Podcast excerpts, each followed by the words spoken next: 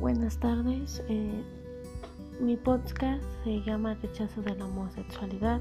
Mi nombre es Teresa y el día de hoy les hablaré sobre lo importante que es aceptarse uno tal y como es, sin importar prejuicios ni miedos a que te ofendan y te hagan sentir menos por lo que tú elegiste ser.